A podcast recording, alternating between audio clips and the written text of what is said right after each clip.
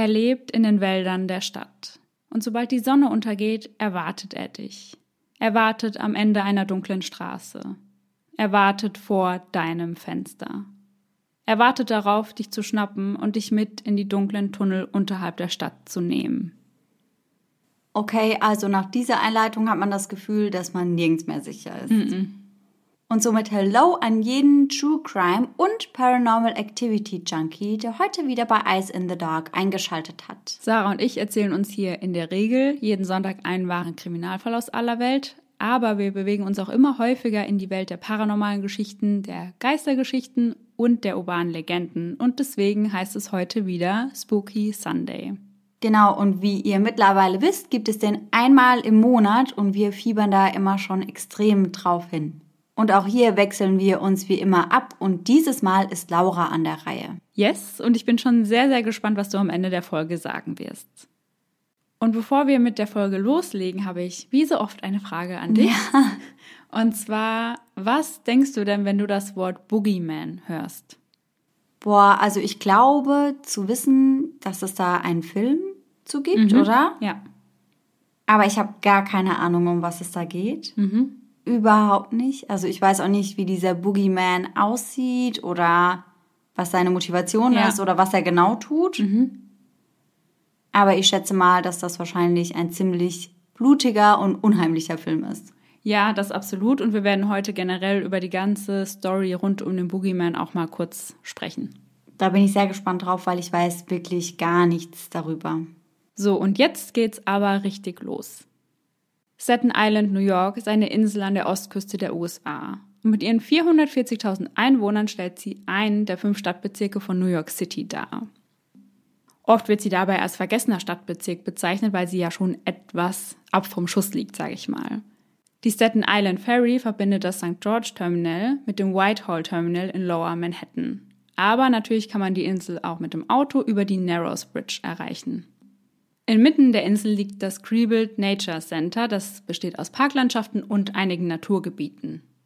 Darin liegt unter anderem ein Pfadfinderlager. Wo könnte das auch sonst besser liegen? Dann das Seaview Krankenhaus und das ist ein altes Krankenhaus, in dem früher hauptsächlich Patienten mit Tuberkulose behandelt wurden. Und dann liegt dort noch die Willowbrook State School, zu der verrate ich jetzt aber noch nicht zu viel, denn da werden wir an späterer Stelle noch einmal drüber sprechen. Das Seaview Krankenhaus und die Willowbrook School, das sind mittlerweile beides verlassene Gebäude und die sind beide ziemlich groß. Also das ist der perfekte Ort für Kinder und Jugendliche, um dort durch die Gänge zu rennen und um sich dort Gruselgeschichten zu erzählen. Ja, ich wollte eben schon sagen, das klingt auf jeden Fall sehr, sehr creepy. Mhm, ja. Und genau dort erzählen sich die Kinder und Jugendlichen von Staten Island die Geschichte von Cropsey, der Boogeyman von Staten Island. Mhm. In Deutschland kennen wir den Boogeyman meistens als Butzemann, der nachts aus den Kleiderschränken kommt und nachts an unseren Fenstern kratzt. Ach ja, also der Butzemann, das sagt mir auf jeden Fall was. Ja, da gibt es ja dieses Kinderlied. Genau. Es tanzt der Biber Butzemann. Genau, genau. Und das wurde dann wohl erfunden, um den Butzemann wieder etwas harmloser zu machen, sage ich mal. Mhm, verstehe. Also es gibt eigentlich in jedem Land einen Boogeyman oder einen Butzemann, aber Aussehen und Eigenschaften unterscheiden sich von Land zu Land sehr stark und teilweise sogar von Gemeinde zu Gemeinde. Und ganz oft, wie du ja auch am Anfang gesagt hast, weiß man gar nicht, wie soll dieser Boogeyman oder der Butzemann eigentlich aussehen. Ja. Und er hat oft auch kein bestimmtes Aussehen, sondern ist einfach eine unspezifische Verkörperung von Terror und Angst. Ja, und ich glaube, genau das macht es manchmal noch schlimmer. Mhm weil dann stellt sich jeder ganz individuell vor, wie er aussieht. Ja. Und das ist dann wahrscheinlich das Allerschlimmste, was man sich für sich selbst vorstellen kann. Ja, ganz genau, ja. Wir zwei als sehr große Harry Potter-Fans müssen da bestimmt beide direkt an den Irrwicht denken, weil der nimmt ja auch die Gestalt ja von dem an, vor dem derjenige Angst hat, der gerade ja, vor ja. ihm steht. Genau, genau so ist das dann bei dem Boogeyman wahrscheinlich auch. Ja. Auf Staten Island heißt dieser Boogeyman eben Cropsey. Freunde erzählen sich die Geschichte von Cropsey, Eltern ihren Kindern, um sie eben davon abzuhalten, sich auf diesen verlassenen Geländen herumzutreiben. Mhm. Und ältere Geschwister erzählen ihren jüngeren Geschwistern das, um ihnen natürlich Angst einzujagen. Ja, genau wie deine Schwester dir die Geschichte vom Tote Nachtmann erzählt ja, hat. Ja, ganz genau. Das ist genau dasselbe, ja. ja. Cropsey lebt in den Wäldern von Staten Island, genauer gesagt in den Ruinen der verlassenen Krankenhäuser und Psychiatrien. Er ist ein Mann, der selbst aus der Psychiatrie entflohen ist und statt einer Hand einen spitzen Haken am Ende seines Armes trägt. Eine unversehrte Hand hat er aber noch und in dieser hält er immer eine große Axt. Sein Gesicht ist dabei von Narben völlig entstellt. Und nachts kommt er dann aus seinem Versteck, um auf Kinderfang zu gehen. Und daher muss man den Kindern von Staten Island auch nicht zweimal sagen, dass sie in der Dunkelheit wieder zu Hause sein sollen, weil sonst wartet Cropsey auf sie. Viele EinwohnerInnen von Staten Island halten Cropsey nur für eine urbane Legende. Und urbane Legenden sind ja Geschichten, die allgemein bekannt sind, aber deren Wahrheitsgehalt nie ganz geklärt ist. Meist werden diese Legenden über einen sehr, sehr langen Zeitraum verbreitet, weshalb es sehr schwer nachzuvollziehen ist, wo diese Geschichten eigentlich ihren Ursprung haben. Mhm. Bei Cropsey zum Beispiel ist das ähnlich, denn die Geschichte rund um Cropsey wird sich bereits seit den 50er Jahren erzählt. Doch was, wenn es nicht nur eine urbane Legende ist? Was, wenn Cropsey real ist? Und Anfang der 70er Jahre sehen sich die Einwohner von Staten Island genau mit dieser Frage konfrontiert.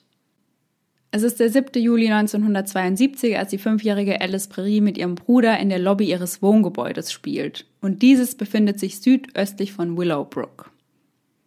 Ihr Bruder lässt sie nur ganz, ganz kurz alleine, um irgendetwas zu holen. Doch als er zurückkommt, fehlt von seiner Schwester jede Spur. Um 18.15 Uhr an diesem Abend informiert die Mutter die Polizei und zunächst kommt der Vater unter Verdacht, weil ja. die Eltern getrennt leben mhm. und man eben glaubt, dass der Vater die Kleine einfach abgeholt hat und Zeit mit ihr verbringen wollte und das vielleicht einfach nicht mitgeteilt hat. Ja, genau. Also sie einfach mitgenommen hat, ohne sich anzumelden. Ja, genau. Mhm. Aber der Vater kann sehr, sehr schnell ausgeschlossen werden und Alice wird nie wieder auftauchen. Zehn Jahre vergehen, bis in Staten Island das nächste Kind spurlos verschwindet. Es ist der 15. Juli 1982 und die siebenjährige Holly Ann Hughes ist gerade auf dem Weg zum Port Richmond Daily. Dieser befindet sich nahe der Richmond Terrace und der Park Avenue und liegt somit nur zwei Blocks von ihrem Zuhause entfernt. Um 21.30 Uhr, also relativ spät, betritt sie den Laden und möchte dort eine Elfenbeinseife kaufen. Allerdings hat Holly Ann nur 27 Cent bei sich und die Seife kostet aber 31 Cent. Der Verkäufer ist der Letzte, der Holly Ann sieht, denn auch sie verschwindet danach spurlos und taucht nie wieder auf. Kurz danach wird über Holly Anns Verschwinden im Fernsehen berichtet und man sieht eine Reporterin, die vor ihrem Haus steht und einfach erzählt, was genau passiert ist. Und links neben dieser Reporterin steht ein junger Mann mit sehr großen Augen, die sehr ausdruckslos zu sein scheinen. Mhm. Ab und zu schaut er direkt in die Kamera, dann schaut er wieder nach rechts oder links und diesen jungen Mann, den müssen wir einmal im Hinterkopf behalten. Okay. Oh Gott, jetzt bin ich gespannt, was er damit zu tun hat. Mhm. Am 13. August 1983 wird die zehnjährige C. Jackson von ihrer Mutter zum Supermarkt geschickt, um etwas zu essen zu besorgen. Sie verlässt also das Mariners Harbor Motel, in dem sie mit ihrer Mutter und ihren vier Geschwistern lebt. Wie die zwei anderen Mädchen zuvor, taucht auch sie nie wieder auf. Und weiß man denn, wer die letzte Person war, die das Mädchen lebend gesehen hat? Also war das die Mutter oder ein Mitarbeiter im Supermarkt oder? Das war ihr Bruder. Also mhm. er hat sie gesehen, bevor sie die Wohnung verlassen hat, aber sie ist nie in dem Supermarkt angekommen. Okay, also schon auf dem Weg verschwunden. Ja. Und um wie viel Uhr ist sie losgegangen? Das weiß man bei ihr gar nicht so genau, aber es war nicht spät abends auf okay. jeden Fall. Ja, genau, das wäre nämlich meine Frage mhm. gewesen. Und jetzt musstet ihr auch gar nicht so lange warten, denn jetzt sprechen wir schon über den jungen Mann, der neben der Reporterin zu sehen war. Mhm. Bei ihm handelt es sich um den 21-jährigen Henry Ceforio und das ist ein junger Mann, dessen IQ bei nur 70 liegt. Und wir haben ja in den Folgen schon häufiger über die IQ-Werte gesprochen, aber jetzt nochmal ganz kurz, weil ich glaube, das hat man nicht mehr so ganz auf dem Schirm. Ein Wert zwischen 41 und 70 steht für einen weit unterdurchschnittlichen Wert. Das heißt, die Menschen mit diesen Werten zählen schon zu Menschen mit geistiger Behinderung. Mhm. Am 9. Juni 1984 ist Henry in einer Bar unterwegs namens Bar Lounge. Und dort wird er zuletzt gesehen und danach verliert sich seine Spur. Und das für immer. Auch er taucht nie wieder auf. Aber krass, also er ist ja vom Beuteschema, sage ich mal, schon was anderes, oder? Bisher sind ja meist nur jüngere Mädchen Ja. verschwunden. Mhm, ganz genau. Verrückt. Auf das Thema werden wir auf jeden Fall auch noch zu sprechen kommen. Mhm. Wieder vergehen ein paar Jahre, bis 1987 das nächste Kind verschwindet. Diesmal ist es die zwölfjährige Jennifer Schweiger, die mit Trisomie 21 zur Welt kam. Und Trisomie 21 kennen die meisten von euch wahrscheinlich eher als Down-Syndrom. Die Zwölfjährige verschwindet während einem Spaziergang vor ihrem Haus. Und nachdem sie verschwunden ist, sucht die ganze Stadt nach ihr. Als sie verschwindet, ist es mitten im Sommer und eigentlich haben alle Leute Pläne, den Tag über am See zu liegen oder sonst irgendetwas zu machen, aber jeder cancelt seine Pläne, um nach der Kleinen zu suchen. Denn jeder hat das Gefühl, es könnte auch das eigene Kind sein. Und von nun an wird jede freie Stelle in der Stadt mit ihrem vermissten Plakat beklebt. Darauf steht, vermisste Person, bitte helfen Sie, 5000 Dollar Belohnung. Die Eltern und Freunde von Jennifer bieten 5000 Dollar Belohnung für die erste Person, die Hinweise zu ihrem Aufenthaltsort und zu ihrem Auffinden liefern kann. Jennifer wurde zuletzt an ihrem Zuhause gesehen. Beschreibung: weiß, weiblich, zwölf Jahre, braune Haare, haselnussbraune Augen. Ihre unteren Zähne fehlen. Der rechte kleine Finger fehlt ab dem Gelenk. Sie trägt ein pinkes Shirt mit Sesamstraßenaufdruck, Nylonshorts mit bunten Streifen und eine strahlend gelbe Brieftasche mit einem Schultergurt und einem Griff. Vermisst wird sie seit dem 9. Juli 1987 und zuletzt wurde sie in der Wardwell Avenue 291 gesehen, Staten Island, New York. Sie leidet am Down-Syndrom. Zunächst verläuft die Suche erfolglos. Aber 35 Tage nach dem Start endet die Suche, und zwar auf dem Gelände der Willowbrook State School. Einer der Freiwilligen entdeckt dort eine Stelle, die erst kürzlich aufgegraben worden war, und dort beginnen sie nun selbst zu graben. Direkt zu Beginn bemerken sie einen unangenehmen Geruch und nur kurz darauf entdecken sie Jennifers Zehen. Und ich hatte die Willowbrook State School ja schon häufiger genannt, aber habe Ja. euch noch nicht erzählt, was es damit eigentlich auf sich hat. Und das machen wir jetzt an dieser Stelle einmal. 1974 wird die Willowbrook School als Krankenhaus für Menschen mit geistiger Behinderung eröffnet. Und es ist eben hauptsächlich für Kinder gedacht und wird vom Staat New York finanziert. Das heißt, die Eltern geben ihre Kinder dort ab, wenn sie damit überfordert sind oder wenn sie einfach nicht die Möglichkeiten haben, sich ja gerecht um ihre Kinder zu kümmern. Ja. Ausgelegt ist das Gebäude für 4000 PatientInnen und im Zweiten Weltkrieg wird es dann zu einem Krankenhaus für die Army umfunktioniert. Und nach Ende des Krieges übernimmt es dann wieder die ursprüngliche Funktion. Bereits 1955 ist die maximale Anzahl also von 4000 erreicht. Und 1960 brechen dort die Masern aus und töten 60 Patienten. Boah. Aber nicht nur die Masern sind schuld am Tod einiger Patienten, denn die Zustände dort sind einfach nur absolut grausam. Die Kinder werden dort in Räume gesperrt und liegen teilweise tagelang in ihren eigenen Fäkalien. Kinder, die nicht in Räume gesperrt werden, werden an Stühlen oder Betten gefesselt. Und andere haben erst gar keine Betten, sondern schlafen direkt auf dem kalten Boden. Boah. Dabei sind die Kinder entweder komplett nackt oder eingehüllt in völlig verdreckte Lumpen. Und als Strafe oder besser gesagt als Therapie, wie sie das damals bezeichnet haben, werden die Kinder in kochend heiße Bäder gesteckt. 1969 lag die Anzahl der Patienten bereits bei 6200, also eigentlich 2200 zu viel. Was ja dann auch erklärt, warum es nicht für jeden Patient oder für jede Patientin ein eigenes Bett zum Beispiel gibt. Ja, ja. Und 1971 kommt noch hinzu, dass die finanziellen Mittel gekürzt werden, was die Zustände dann noch viel, viel schlimmer macht. Obwohl man sich das ja schon gar nicht vorstellen kann. Ja, allerdings. Ich hatte ja vorhin schon zu dir gesagt, dass ich mir eh die Frage gestellt habe, warum das überhaupt als Schule bezeichnet wird, weil es ist ja keine Schule. Also da wurden wohl einzelne Unterrichtsstunden gegeben, aber mehr so zum Schein. Okay, ja, also eher sporadisch. Wahrscheinlich, um die Eltern dazu zu bringen, die Kinder vielleicht dort abzugeben. Ja, genau. Um das Image nach außen irgendwie zu wahren. Ja. Doch es gibt eine Person, die möchte, dass die Außenwelt Bescheid weiß über das, was sich im Inneren des Gebäudes abspielt. Und dieser jemand ist Dr. Michael Wilkes. Und dieser Dr. Michael Wilkes, der arbeitet in Willowbrook. Ja, ganz genau. Okay.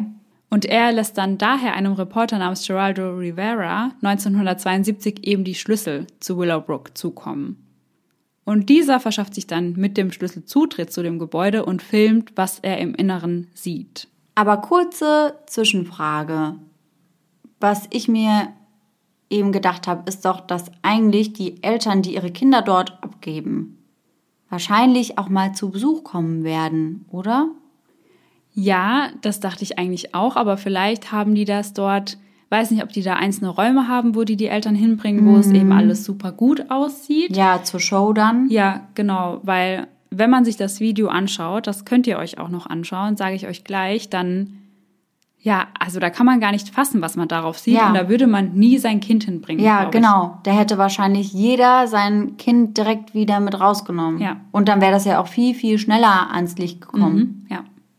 Das Ganze wird dann im Fernsehen veröffentlicht und zwar unter Last Grace Disgrace, was auf Deutsch so viel wie die letzte große Schande bedeutet. Und ihr könnt euch das Ganze auch auf YouTube anschauen. Ich verlinke euch das auch in den Show Notes. Aber große Triggerwarnung vorher, denn ihr seht da die Kinder und was ihr seht, beschreibe ich euch gleich, aber es ist sehr verstörend.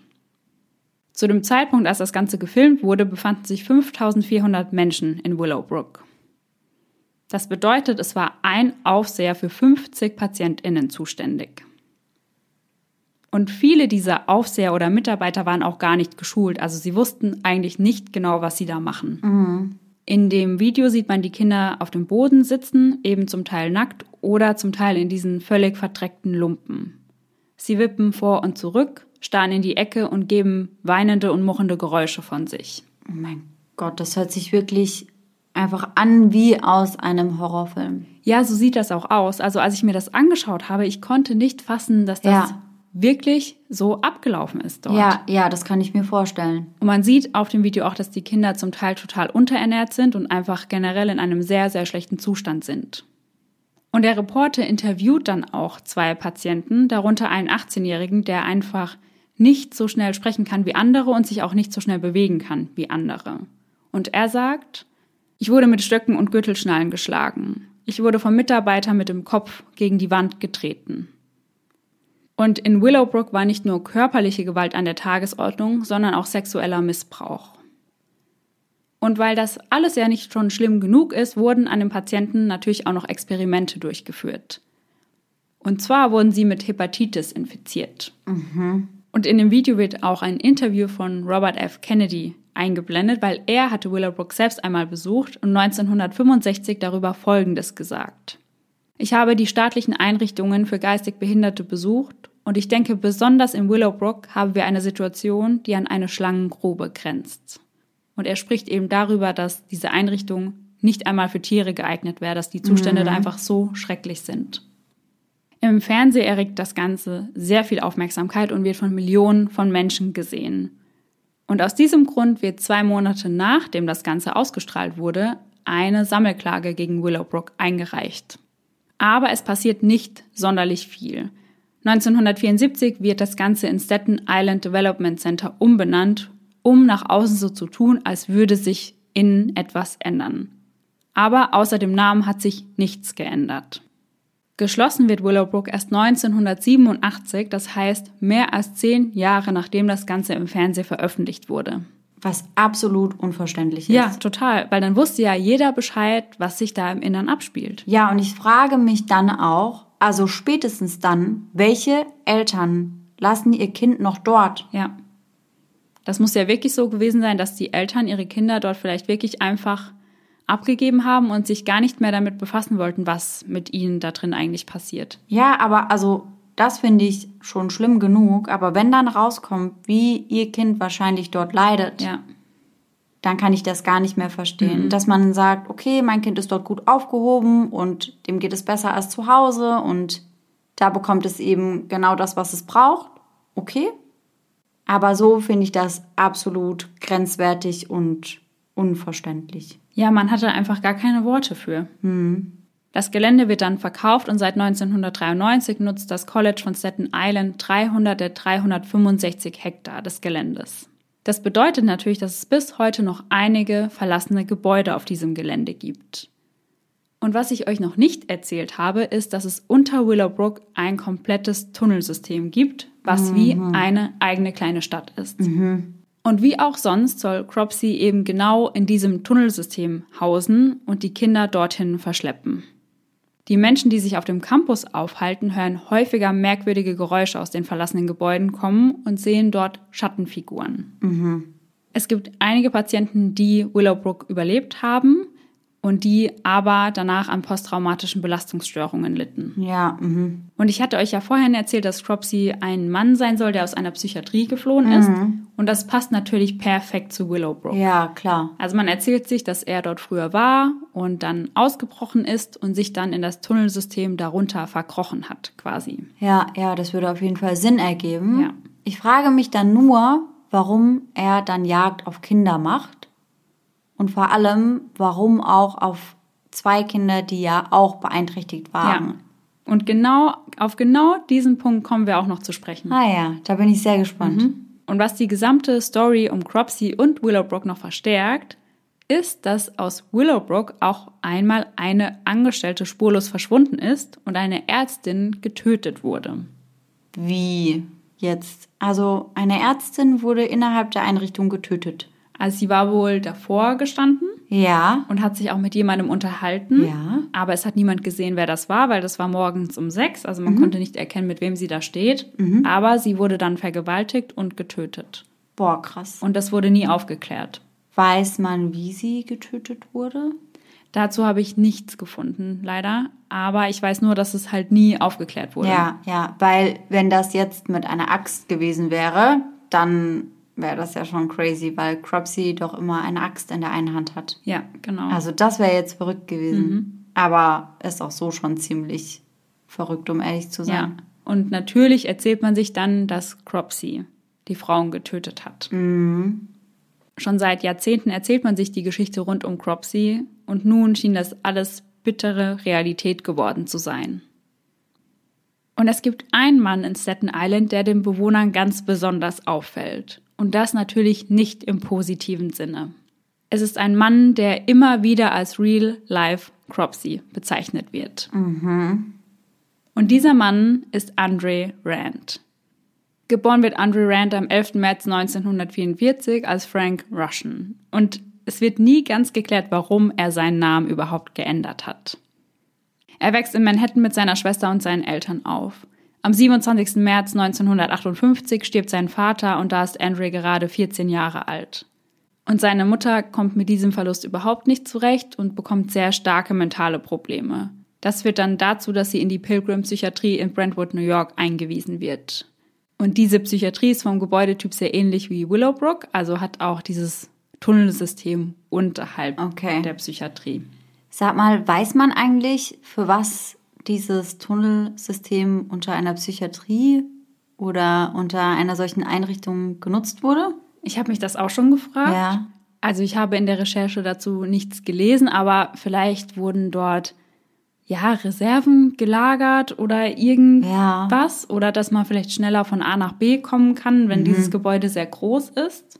Ja, aber also irgendwie kommt mir das alles sehr merkwürdig vor. Ja, finde ich auch. Also als würde da unten irgendwas Komisches abgehen mhm, oder so. Mhm. Aber ja, vielleicht schaue ich einfach nur zu viele Filme oder so. Ja, aber dazu gab es auch sehr, sehr viele Gerüchte. Also da mhm. hieß es dann, da leben Satanisten, die irgendwelche Rituale ja, durchführen ja. und die die Kinder entführen und dann opfern oder sowas. Genau, ja. Ja, okay. Also du bist nicht die Einzige, die da solche Gedanken hat. Immerhin. Seine Schwester beschreibt die Kindheit in einem späteren Interview dennoch als sehr positiv, also die beiden hätten trotzdem eine sehr gute und behütete Kindheit gehabt. Anfang der 60er Jahre dient er der Army und von 1966 bis 1968 ist er in der Willowbrook State School angestellt. Ach ja. Zunächst als Hausmeister und dann auch irgendwann als Pfleger, obwohl ja. er als Pfleger auch nicht geschult ist. Ja, ja, das hast du ja schon gesagt, dass es da häufiger Personal gab, das überhaupt nicht geschult war ja. für diesen mhm. Beruf. Und er war eben einer davon. Ja, und das ist bestimmt auch total überfordernd. Also ich will gar nicht unbedingt den Pflegern allen einen Vorwurf machen. Ja. Weil wenn du da reinkommst und hast dann 50 PatientInnen, ja. um die du dich kümmern musst und kannst das eigentlich gar nicht, das ist also schon hart. Ja, das muss auch eine sehr, sehr starke Belastung gewesen ja, sein. Ja. Er verliert den Job dort am 5. Mai 1968, weil er eine Gefängnisstrafe absitzen muss. Genauer gesagt muss er 16 Monate ins Gefängnis wegen der Entführung und einem versuchten sexuellen Missbrauch einer Neunjährigen. Ach nee. Ja. Aha. Und das kam raus, weil er tatsächlich von der Polizei mit dem Mädchen im Auto gesehen wurde. Also das Auto hat irgendwo geparkt und die Polizei Ja. ist vorbeigefahren. Ich weiß nicht, ob zufällig oder ob Ja. sie jemand gerufen hat. Und sie haben ihn dann quasi auf frischer Tat ertappt, sage ich mal. Ach, heftig. Ja gut, also dann ist das ja schon irgendwie sehr verdächtig Mhm. und auch verständlich, dass die BürgerInnen davon ausgehen, dass er das vielleicht sein ja, könnte. Ja. Nach seiner Entlassung fängt er dann als Maler an zu arbeiten. Also er kehrt nicht wieder nach Willowbrook Mhm. zurück. Und danach ändert er auch seinen Namen. Also vielleicht hängt das auch einfach mit der Tat zusammen, dass er den Namen ändern wollte. Kann ich mir gut vorstellen. Trotzdem bleibt er weiterhin auf dem Gelände von Willowbrook. Also er lebt dort, zum Teil Aha. in seinem Auto oder campt auf dem Gelände. Auch sehr merkwürdig. Also das finde ich schon äußerst merkwürdig, muss ich sagen. Damit ist er aber nicht alleine. Also ganz viele Obdachlose hausen auf dem Gelände, weil es Ja. ja sehr, sehr groß ist. Das sind ja über 300 Hektar. Und viele sind wohl auch in den Tunnelsystemen unterhalb ja, der Anlage unterwegs. Boah, ist das unheimlich einfach. Ja, total. Doch diese Straftat bleibt nicht seine letzte, denn 1979 wird er erneut wegen einem sexuellen Übergriff beschuldigt, und zwar auf eine junge Frau und eine 15-Jährige. In diesem Fall kommt es aber zu keiner Anklage und auch zu keiner Verurteilung. Am 9.01.1983 fährt er zu YMCA und entführt dort elf Kinder. Hä? Also er fährt dorthin und spricht die Kinder auch direkt an und sagt, hey, Ja. komm, ich nehme euch mit in den Park. Und die Kinder denken sich halt nichts dabei und sagen, okay, wir fahren mit. Elf Kinder. Ja. Und er fährt mit diesen Kindern dann nach Newark, also zum Flughafen, um sich Ja. mit ihnen die Flugzeuge anzuschauen. Und da passiert auch wirklich nichts mehr. Mhm. Also er fährt mit ihnen zum Flughafen, schaut sich mit ihnen die Flugzeuge an, kauft ihnen Fastfood zu essen und bringt sie fünf Stunden später wieder unversehrt zurück. Also, das ist ja verrückt. Mhm. Wie alt waren die Kinder? Ich glaube, das war so zwischen, sagen wir mal, acht bis elf oder zwölf, so in dem Dreh. Ja, also eigentlich schon noch das Alter, das Cropsy Mhm. angeblich ja im Blick hatte. Ja, genau. Und weiß man, ob das eher Jungen oder eher Mädchen waren? Also ich habe ein Interview von einem Jungen gesehen, Mhm. der damals mit dabei war. Ich weiß da nicht, ob es nur Jungs waren, aber einer war auf jeden Fall ein Junge. Also von dem habe ich Okay. das Interview gesehen. Aber auch das war ja bei Cropsy relativ gemischt, ne? Ja, genau. Also da kam es auch immer drauf an, wem die Story gerade erzählt wurde. Mhm, Also wenn das jetzt ein Pfadfinderlager nur mit Jungs war, dann wurde ihnen gesagt, ja, er hat es auf Jungs abgesehen. Ja, ja, okay. Das wurde immer ein bisschen angepasst. So. Ja, ja, okay, verstehe. Und da den Kindern eben nichts passiert ist, bekommt er auch keine Verurteilung wegen Entführung oder ähnlichem, Mhm. sondern nur wegen Freiheitsberaubung. Also das ist dann nochmal ein Unterschied, ob Kidnapping oder eben Freiheitsberaubung. Okay. Und dafür muss er erneut zehn Monate ins Gefängnis. Entlassen wird er dann am 14. August 1983. Schnell wird er dann der Hauptverdächtige in Jennifers Fall. Und jetzt nur noch mal kurz zur Zeiteinordnung. Also er wird 83 aus dem Gefängnis entlassen und Jennifer wird 1987 entführt. Ja, okay, und dann hatten sie ihn wahrscheinlich schon auf dem Schirm und als dann nochmal ein Mädchen verschwunden ist, haben sie direkt an ihn gedacht. Genau, weil auch bei den vermissten Fällen zuvor war er immer wieder Thema. Da kommen Ja. wir auch noch genauer drauf zu sprechen, warum das überhaupt so war. Ah ja, okay. Eine Zeugin gab nämlich an, dass sie Jennifer Hand in Hand mit einem älteren Mann gesehen hatte. Also älteren Mann, damit meinte sie sein Alter, sage ich mal. Er war zum Tatzeitpunkt 43. Okay. Und dieser Mann habe ein grünes Damenrad gehabt mit einem Korb am Lenker. Und der Detective, der den Fall behandelt, der sieht Andre dann kurze Zeit später vor einem Supermarkt mit genau so einem Fahrrad. Ach ja, okay. Er wird dann auch befragt, aber aus Mangel an Beweisen müssen sie ihn wieder freilassen, weil es gibt nämlich nur diese eine Zeugenaussage, die Jennifer mit ihm gesehen haben will. Nachdem Jennifers Leiche allerdings gefunden wird und sich diese nur wenige Meter von einem seiner Campingplätze entfernt befindet, wird er festgenommen und für Mord ersten Grades und Entführung angeklagt. Die Festnahme erfolgt dann am 4. August und danach wird er 30 Tage psychiatrisch untersucht. Die Jury kann sich beim Prozess aber nicht dazu durchringen, ihn für Mord schuldig zu sprechen, weil es dafür einfach keine Beweise gibt. Also es gibt, wie gesagt, nur diese eine Zeugenaussage und sonst gar nichts. Für die Entführung befinden sie ihn allerdings für schuldig und dafür bekommt er 25 Jahre Haft. Mm -mm. Mhm. Krass, und gibt es dafür Beweise? Auch nur die Zeugenaussage. Ja. Aber scheinbar ist das der Jury in diesem Fall genug nur nicht genug für den Mord. Ach, crazy. Mhm. Nachdem er 17 Jahre im Gefängnis verbracht hat, wird er für eine weitere Tat angeklagt. Und zwar für das Kidnapping der siebenjährigen Holly Ann Hughes, mhm. über die wir auch schon gesprochen haben. Und dazu kam es durch einen Mithäftling, der angab, dass Andre ihm einfach genaue Details über die Entführung von Holly Ann mitgeteilt habe. Zu der Aussage des Mithäftlings gibt es noch eine von einer Freundin von Holly Ann, die am Tag ihres Verschwindens mit ihr gespielt hat. Und sie gab an, dass ein Mann Holly Ann Süßigkeiten gegeben habe und sie dann in sein Auto gezerrt habe. Und sie sagt eben, es sei Andre gewesen. Weiß man, wie alt diese Zeugin ist? Also zum Tatzeitpunkt war sie sechs Jahre alt. Okay, und das Ganze ist ja jetzt auch schon wieder ein bisschen was her. Mhm. Und wahrscheinlich wurde sie, würde ich jetzt mal behaupten, auch durch die Medien bestimmt mit beeinflusst. Ja, erstens das. Und sie sagt auch, sie hat das Gesicht des Mannes nicht gesehen, Aha. weil er eine Maske auf hatte. Okay. Ja, also schwierig. Sie sagt, sie hätte sein Auto erkannt, einen grünen Volkswagen, den Andre auch gefahren ist. Aber mehr hat sie eben nicht gesehen. Also sie hat nicht sein Gesicht gesehen oder sonst irgendetwas. Ein weiterer Mithäftling sagt über Andre, dass er zu ihm Folgendes gesagt habe. Weißt du, ich und Bundy sind uns in vielerlei Hinsicht sehr ähnlich. Wir beide haben Volkswagen benutzt. Bundys Ding waren Frauen. Mein Ding sind Kinder. Glaubst du, die Polizei wird das jemals herausfinden? Sein Verteidiger beschreibt das später als Gefängnisprahlerei, die man nicht ernst nehmen kann. Ja, kann ich mir aber auch vorstellen, dass das viele Insassen auch machen. Ja. Und da ist auch immer die Frage, wenn das von Mithäftlingen kommt, ob die sich dadurch irgendeinen Vorteil erhoffen. Ja, ja, das habe ich mich auch gefragt, weil man muss ja auch schon abwägen, wie glaubhaft so ein Zeuge ist. Ja, ja. Und dass Andrew überhaupt nochmal für diese Entführung angeklagt werden konnte, liegt daran, dass New York eben keine Verjährungsfrist für Entführung hat. Und auch für diese Entführung erhält er erneut 25 Jahre Haft nochmal on top. Das heißt, er kann erst 2037 Bewährung beantragen und dann wird er 93 Jahre alt sein. Boah. Vor dem Gerichtsgebäude gibt John Hughes, also Holly Anns Bruder, dann noch ein Statement ab. In diesem sagt er, dass sie einfach ja, abschließen möchten und Ruhe finden möchten und dass sie hoffen, dass Andre Rand ihnen einfach sagt, wo die Überreste seiner Schwester zu finden mhm. sind. Und er sagt, wenn er das tut, vielleicht können Gott und seine Familie ihm dann verzeihen. Wir haben ja vorhin kurz darüber gesprochen oder uns gefragt, warum unter den Opfern auch Kinder mit Behinderung waren. Also zwei Stück waren ja dabei. Ja, ja. Und die Leute spekulieren eben, dass Andre Rand sie befreien wollte. Also, mhm. dass er das Gefühl hatte, dass Menschen oder Kinder mit Behinderung eben erlöst werden müssen.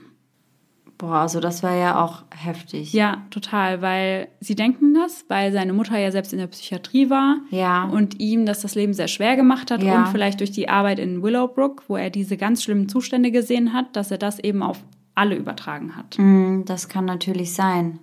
Aber wenn das dann so ist, dann stellt sich mir schon wieder die Frage, eben genau andersrum. Warum hat er denn dann auch Kinder ohne Behinderung ja. genommen? Ja, das passt alles nicht so ganz zusammen. Und es gibt auch bis heute sehr unterschiedliche Meinungen dazu, ob mhm. er schuldig war oder nicht. Ja. Weil es ja keine handfesten Beweise gab oder gibt. Gar keine eigentlich, um ehrlich zu sein. Es gibt nur diese Zeugenaussagen jedes Mal. Ja, und das würde ich nicht als Beweis festlegen. Nee, m -m. Vor allem nicht, wenn eine Aussage von einer Sechsjährigen kommt. Ja. Und von Mitinsassen. Ja. Also, naja. Und er wurde ganz oft in Quellen als Serienmörder bezeichnet, mm. was hier an sich nicht korrekt ist, weil man weiß es ja nicht. Also er ist kein verurteilter Serienmörder auf jeden Fall. Ja, ja. Und viele fanden es zum Beispiel auffällig, dass Jennifers Leiche auf dem Willowbrook-Gelände gefunden wurde, obwohl es zuvor schon tausendmal abgesucht wurde. Und warum sollte man jedes Mal diese eine Stelle übersehen, die ja wohl sich sehr stark von den anderen unterschieden hat. Also man hat ja direkt ja. gesehen, da wurde schon mal gegraben. Ja, ja. Und warum sollte man da vorher fünfmal dran vorbeilaufen? Ja. Und dann beim sechsten Mal springt einem das direkt ins Auge. Und genau deswegen glauben auch viele, dass ja die Stadt einfach einen Sündenbock gebraucht hat. Ja. Und da hat er eben perfekt reingepasst. Ja, ja, ja. Das kann ich mir schon auch vorstellen, weil je mehr Angst sich in einer Gemeinde verbreitet, desto eher ist es ja auch so, dass ein Täter gefunden werden muss. Ja. Und dass da eben ganz starker Druck auch auf der Polizei lastet. Und dann kann ich mir schon vorstellen, dass das dann so gedeichselt wird. Und wenn er dann auch schon wegen sexuellen Übergriffen an Kindern vorbestraft ist, dann passt das natürlich perfekt ins Bild. Ja, ja, genau, das reiht sich dann perfekt da ein. Und es ist ja auch nur Jennifers Leiche aufgetaucht, also die anderen hat man nie gefunden. Und die Suche dauert bis heute an. Also es gibt immer noch eine Gruppe von Freiwilligen, Ja. die zweimal im Jahr dieses Willowbrook-Gelände absuchen und hoffen, dass sie eben die Überreste ja, der Kinder finden. Wie viele Kinder sind das denn jetzt insgesamt gewesen Vier. mit dem Mädchen, das gefunden wurde? Ja, ja, genau. Schon crazy auch, dass dann da einfach drei Kinder spurlos verschwinden Ja, total. und man keinen Hinweis und gar nichts mehr davon mitbekommt.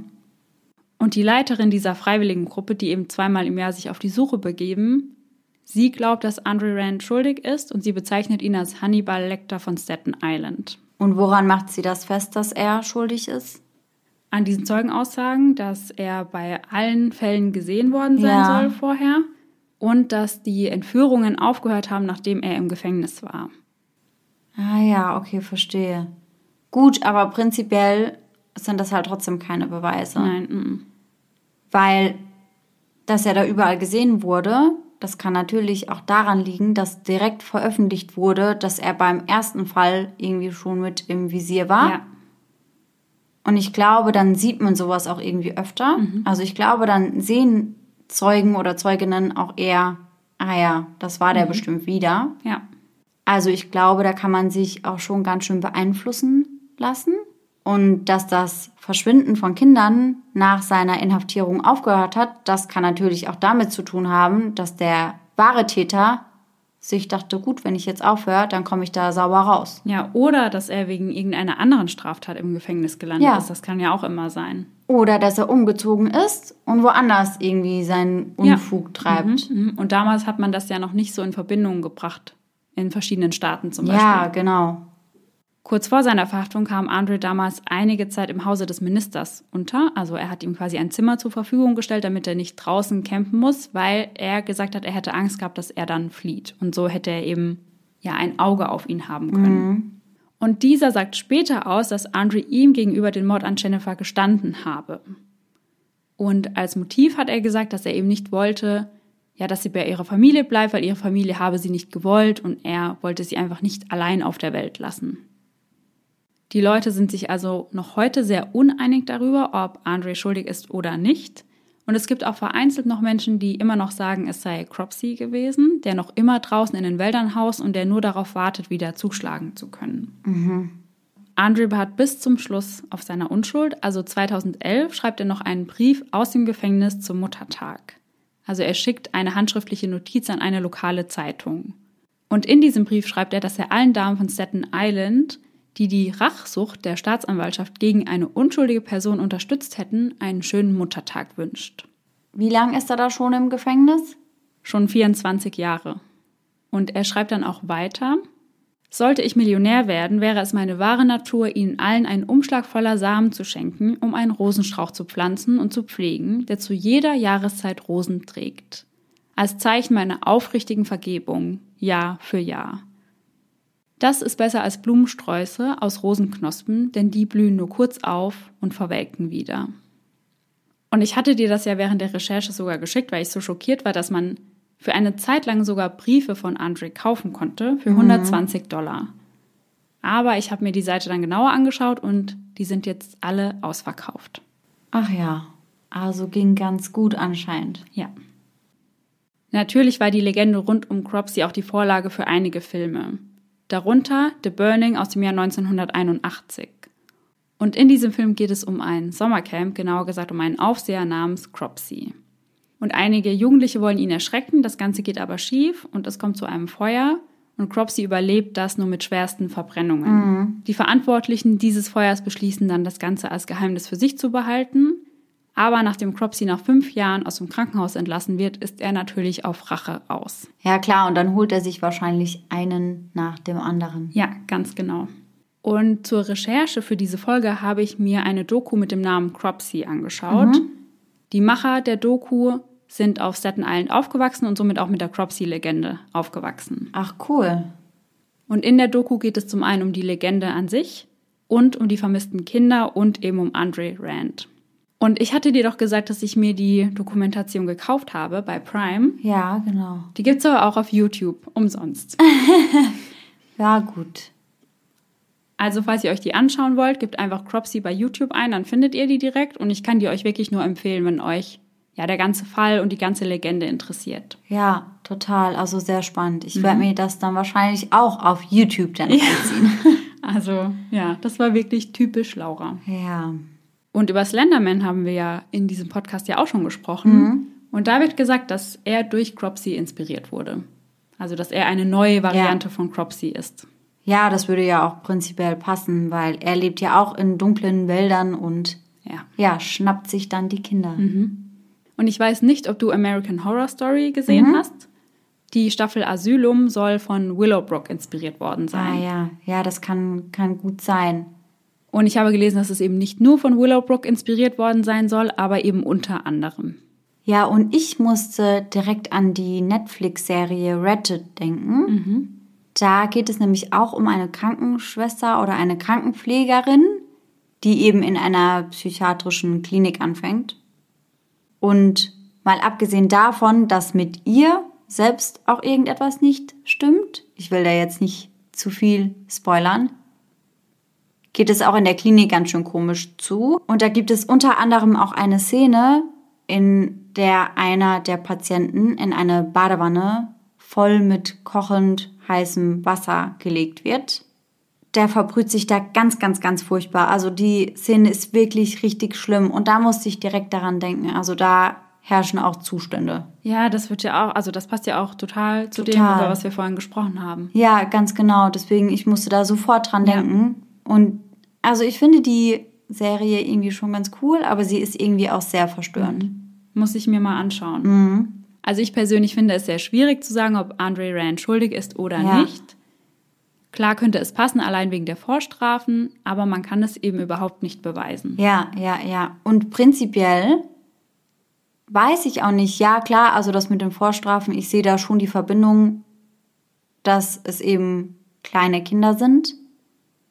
Aber bei den Vorstrafen geht es ja um sexuelle Übergriffe. Ja.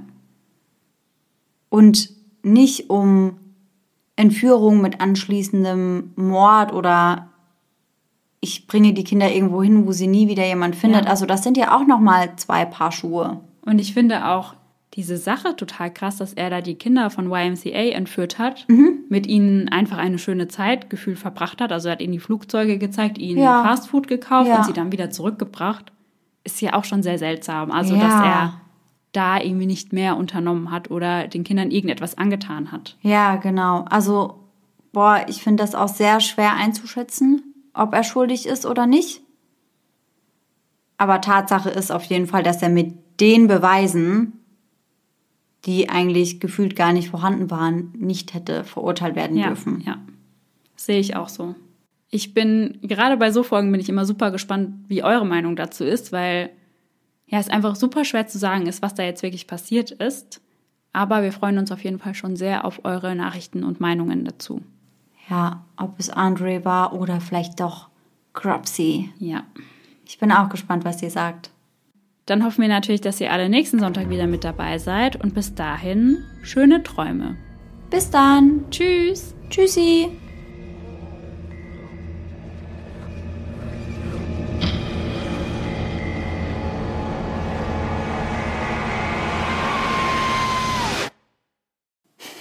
Dein Yay war richtig so Yay. Ja.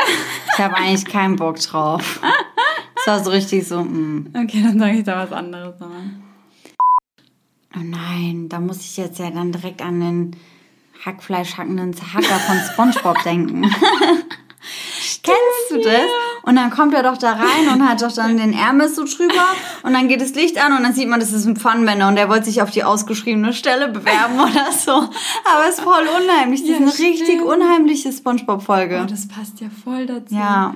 Der Hackfleisch hacken dazu. Ja, toll. Cropsy will wahrscheinlich einfach nur einen Job haben.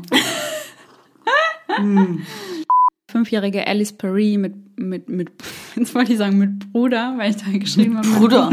Und sie ist mit Bruder unterwegs.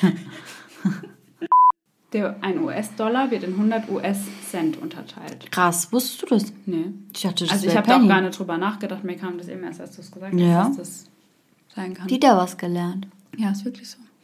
Ihr auch. Wissen mit Laura und Sarah.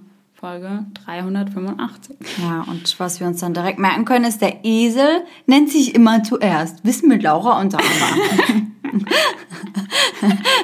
das merken wir uns jetzt direkt auch mal. Ja, Wissen mit Sarah und Laura. Zwei Correction. Geil, ey. Am 13. August 1983 ist die 10. zehnjährige Ding. Zehn. Ding. 50. Die Suche läuft zunächst erfolglos, aber 35 später Was? Äpfel? Birnen? Hätte Herr Weimann jetzt gesagt. So, mm, ich überlege gerade, wie ich das sage. Ähm, naja. Und was die gescham geschammt. Genau. Hast du dir gut überlegt, Laura? Ich überlege gerade, wie ich sag, was die Geschammte. Ich sag einfach heute mal Geschammte anstatt Geschammte Geschichte. Ja, wir wollen ja auch nicht so basic sein, ne? Es gibt viele True Crime War ein Podcasts. bisschen individual sein. Ja, deswegen. Geboren wird Andre am 11. März 1944 als Frank. Frank. Doch, das war auch richtig im Englischen. oder? Ja. ja, das war auch richtig. Nein. Uh, wait a minute. mm, I doubt it. Tschüssi.